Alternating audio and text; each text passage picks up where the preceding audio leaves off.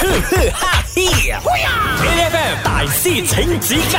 这个星期五，七月的二十八号呢，就会是世界肝炎日。但是对于肝炎这件事情，到底了解有多深呢？我只记得我很小的时候呢，我和我的呃家人们，大家就是大家很忙、很忙、很忙、很忙的情况之下，因为要去打那个预防针哦，。对对对，有预防针，对对对对，所以那个时候哦，我就知道有哦有 A B C，我只知道很多字母吧。可是嗯讲真真的啦，你到今时今日为止，你问你身边的人，到底 A 型肝炎是什么，B 型肝炎是什么，C 型肝炎是什么，没有人可以回答你。而且可能大家会有一种这样子的错误想法，会不会就是啊，预防针我打过了，啊但是其实可能我们都没有去 check 说那个预防针还有没有效。我觉得，我觉得这件事情，呃，就是今天我们的大师他听到我们这样讲了之后，他应该会老怀安慰吧。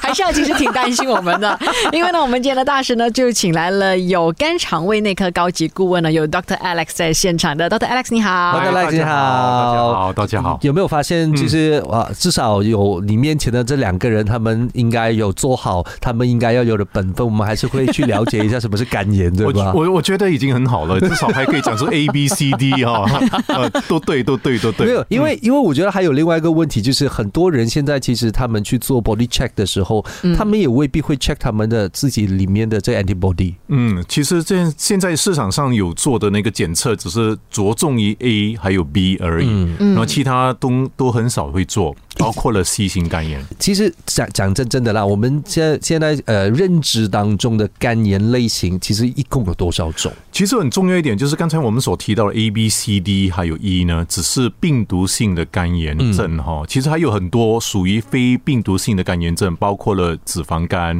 啊、哦。包括了药性导致的那些啊、肝脏的一些损坏，呃，其实还有很多种。所以今天可能我们就可以深入的探讨了关于这一方面的一些知识了。哎，那我们先来了解一下这个概念哦。当我们说到肝炎的时候，其实是什么呢？所以的肝炎呢，可以从两个角度来看。如果是从结构上的角度来看呢，就表示说，如果你做扫描，那么你发觉到，哎，这个肝脏会肿胀，然后你在扫描的那观察之下，当然这是结构上的那些不寻常。另外一种呢，是通过血检，就是你检验肝指数对你的肝指数或者是肝酶哈啊、这种呢，就是你发你发觉到你就去验血的时候，你发觉哎指标全部不达标了，然后全部开始飙高了，这也就是肝炎的定义了哦。所以在医学上的肝炎定义是两种，一种呢是血血检，另外一种呢是通过结构上的那种扫描。所以肝炎的话，就是肝脏发炎的意思吗？对，所以肝脏发炎。肝脏发炎的意思，其实它也是在 send signal 出来跟大家说，因为肝不会痛吧？对，很可惜，就是肝哦，肝的问题早期的话完全没有症状哦，哦，所以你会觉得你活活如正常，但是你去验血的时候，你才发觉到，诶，有不正常的那个指标。所以你说的很对，就肝炎初期的话是没有指标，也没有任何症状哈，只有通过血检才看得到。那么可能会有一些比较不普及化的，或者是可能讲就是啊、不特别不特殊的一些症状。比方说，你可能会觉得人疲累啊，嗯或者是可能会有发烧，或者是可能觉得食欲不振啊，或者是可能有恶心的感觉。但是严重性的话，当你后期的话，可能就开始有一些比较明显的症状，那就是黄疸的呈现。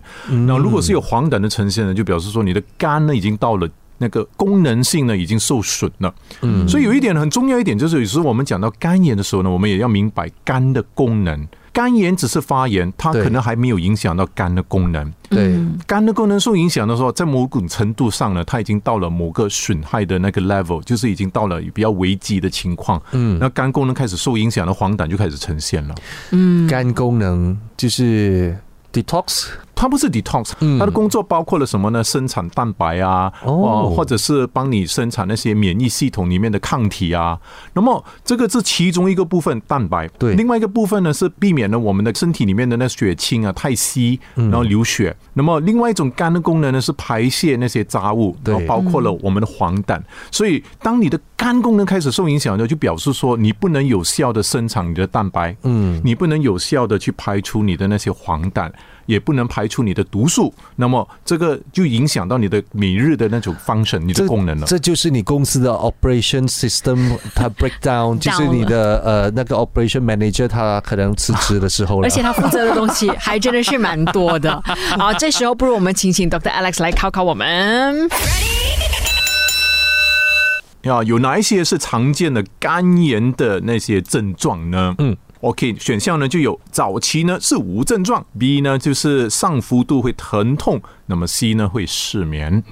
肝炎的症状，我们刚才其实有讲过，早期它可能真的是无症状，嗯，所以我肯定吗？我我觉得一定是的，因为它我们刚才讲过嘛，它其实它不会 send 求救信号的，它应该是没有神经系统的，但是刚才 Dr. Alex 有讲它不说会，痛。可能会有就是感到疲惫的这样子的感觉，嗯失眠会不会有可能呢？所以，哎，我们也没有讲过，只是选一个答案啊。，不，嗯，感到疲惫的话就不会失眠。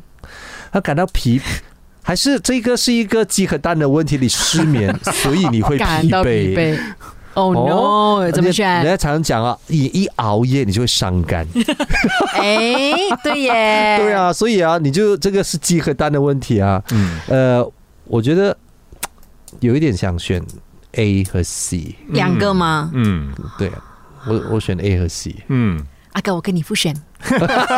OK，到底等下回来我们看看正确的答案会不会是 A 和 C 呢？继续守着 A 的 FM。呵呵哈嘿，A F M 大师请指教今天我们要一起在 A F M 打一些残疾高呢，来认识肝炎这一件事。所以呢，今天我们呃刚刚 Doctor Alex 就问了，有哪一些是常见的肝炎的症状呢？呃，A 早期其实是无症状的，B 上腹会疼痛，C 是失眠。我阿姐呢都选了呃 A 和 C，我们觉得是早期无症状，还有失眠。正确的答案是什么呢？这个时候呢，我们就要请 Doctor Alex 来揭晓。你们都不错了，你们的不错。其实呢，它症状呢，可能对 A 呢是正确的，就是早期可能无症状。嗯，那么 B 呢也有可能，因为什么呢？因为当我们的肝发炎，刚才有讲到，就是结构上呢，它会肿胀嘛。嗯，当然肿胀的时候，有一方面的，Royce 你就有讲到，就是肝其实是没有神经线的哈。嗯但是呢，它的外层，它的保护层其实就开始有那个神经线了。哦所以当你的肝肿胀的时候，它就呃，它就膨胀嘛，膨胀的时候，它就会开始压到对压力的关系，然后它就开始会有疼痛。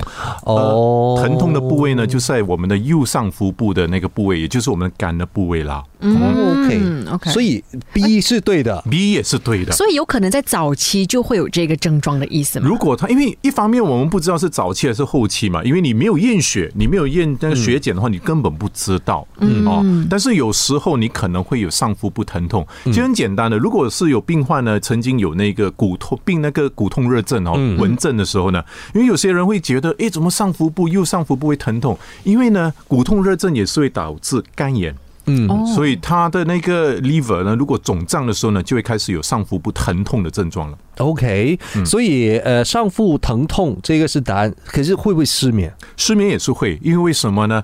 他的那个肝炎呢，他有时的症状呢不是很很特殊哈、哦，所以有人会觉得疲累。你一疲累的时候，你就觉得好像睡眠不不是很好哦，那就开始失眠，那么可能就变本加厉了，恶性循环了，变成了你的那情况就更加严重，所以还是可能的。所以以上皆是。对对以 A、上皆 B、是 C 都会有。哎，可是我真的现在想哦，因为很多时候我们一般人，我们大家其实也不知道自己是不是会有这个肝炎的风险，因为我们觉得这些都是很常见的症状。嗯，对吧？对，因为一你就突然间觉得哦呃，就上腹疼痛的时候，哦，我是吃错东西啊，我是不是泻肚子啊，还是肚子有问题啊？我们就一直都会想着很普通的事情，可是是它很可能其实就有别的可能性。嗯嗯所以在医生专业的角度来说，我们要怎么察觉自己有没有肝炎？真的是定期做检查，是不是？OK，这是要看那个病人呢本身有没有风险了、所以如果你本身有那个呃糖尿病啊，或者是血压高，或者是胆固醇过高，都有长期服用的或那个药物的话，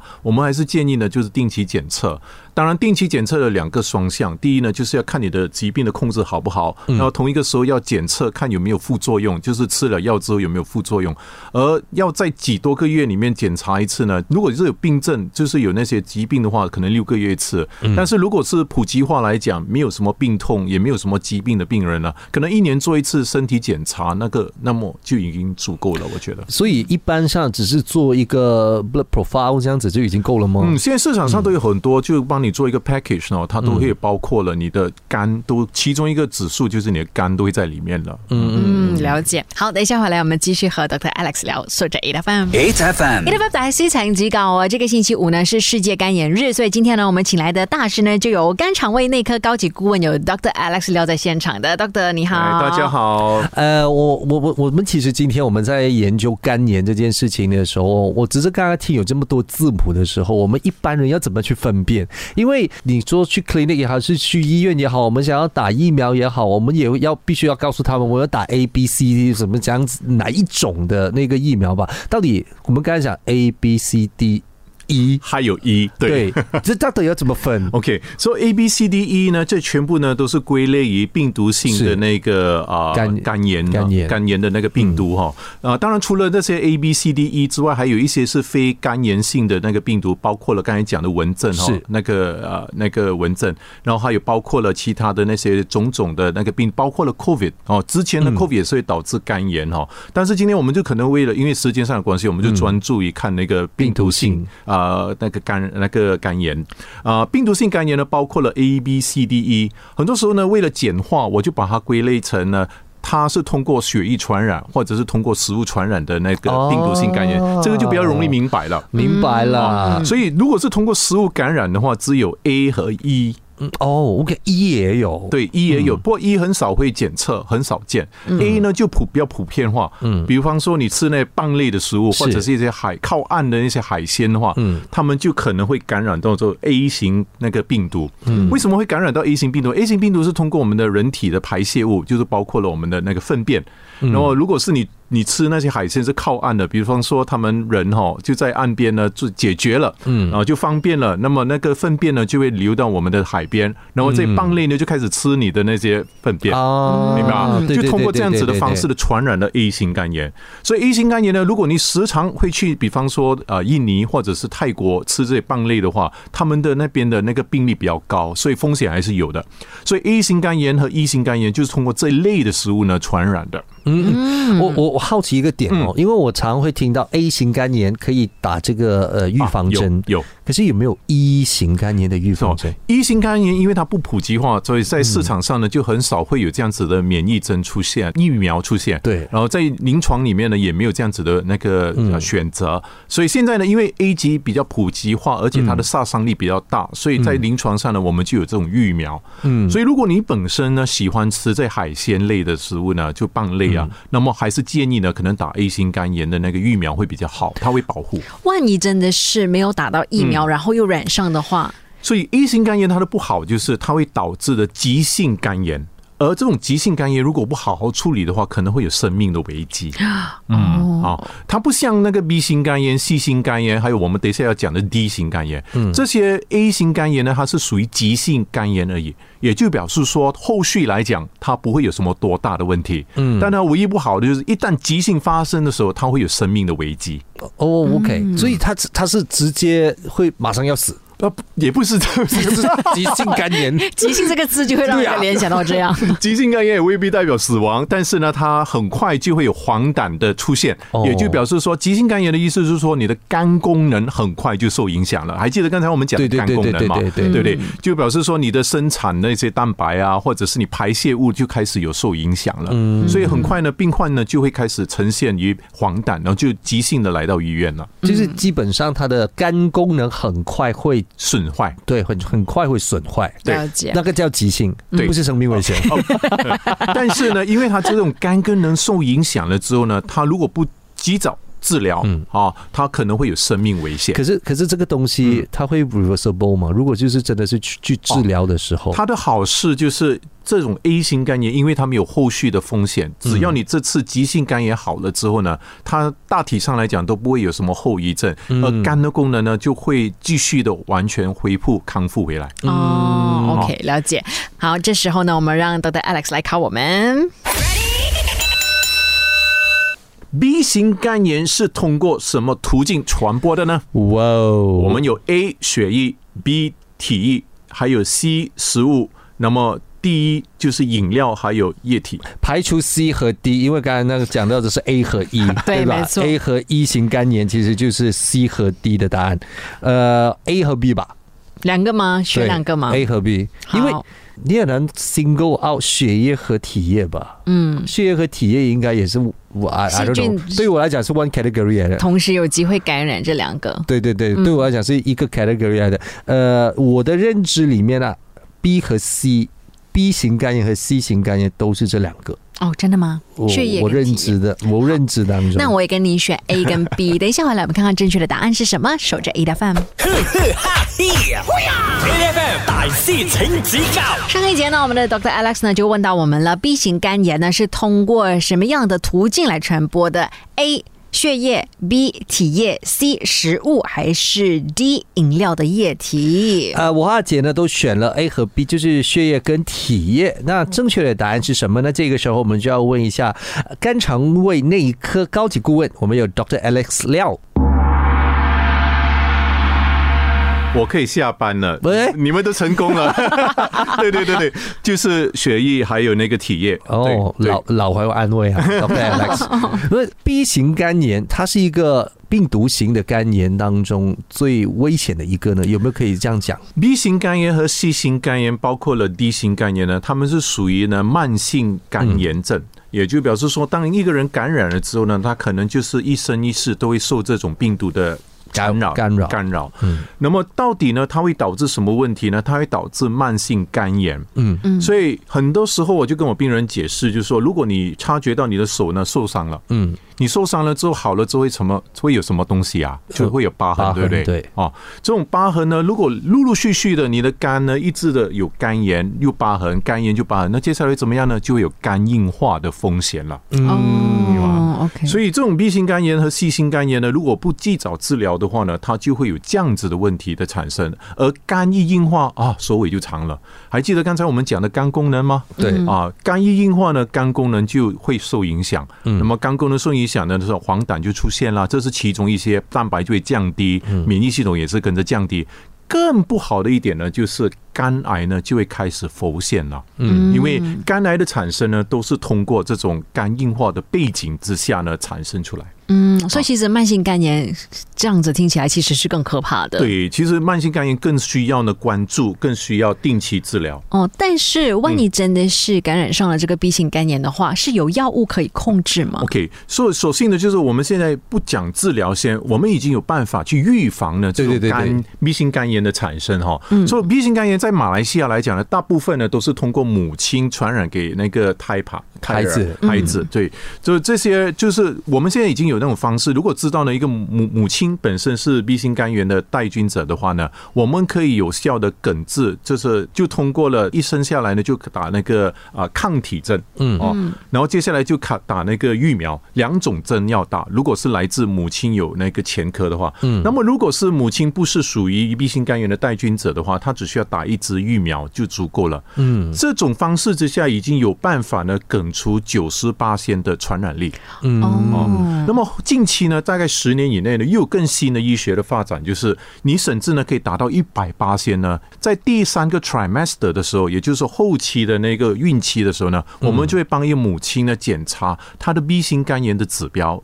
我们检查就是 DNA 了，嗯，如果她的 DNA 是属于很高的那个数目的话，医生就会开始给她服用那个压抑这些 B 型肝炎病毒的这些药物，嗯，这种方式之下呢，有效甚至达到了一百八线呢，可以预防呢孩子下一代呢被这个 B 型肝炎的传染。嗯那今天呢，我们也很开心呢，请到 Dr. Alex 来跟我们聊聊肝炎这一件事情。明天呢，我们还是会继续跟 Dr. Alex 聊，所以要继续的守着 A F M。每逢星期一至五朝早六點到十點，A F M 日日好精神，Rise 同 Angelie 準時帶住啲堅料嚟健利。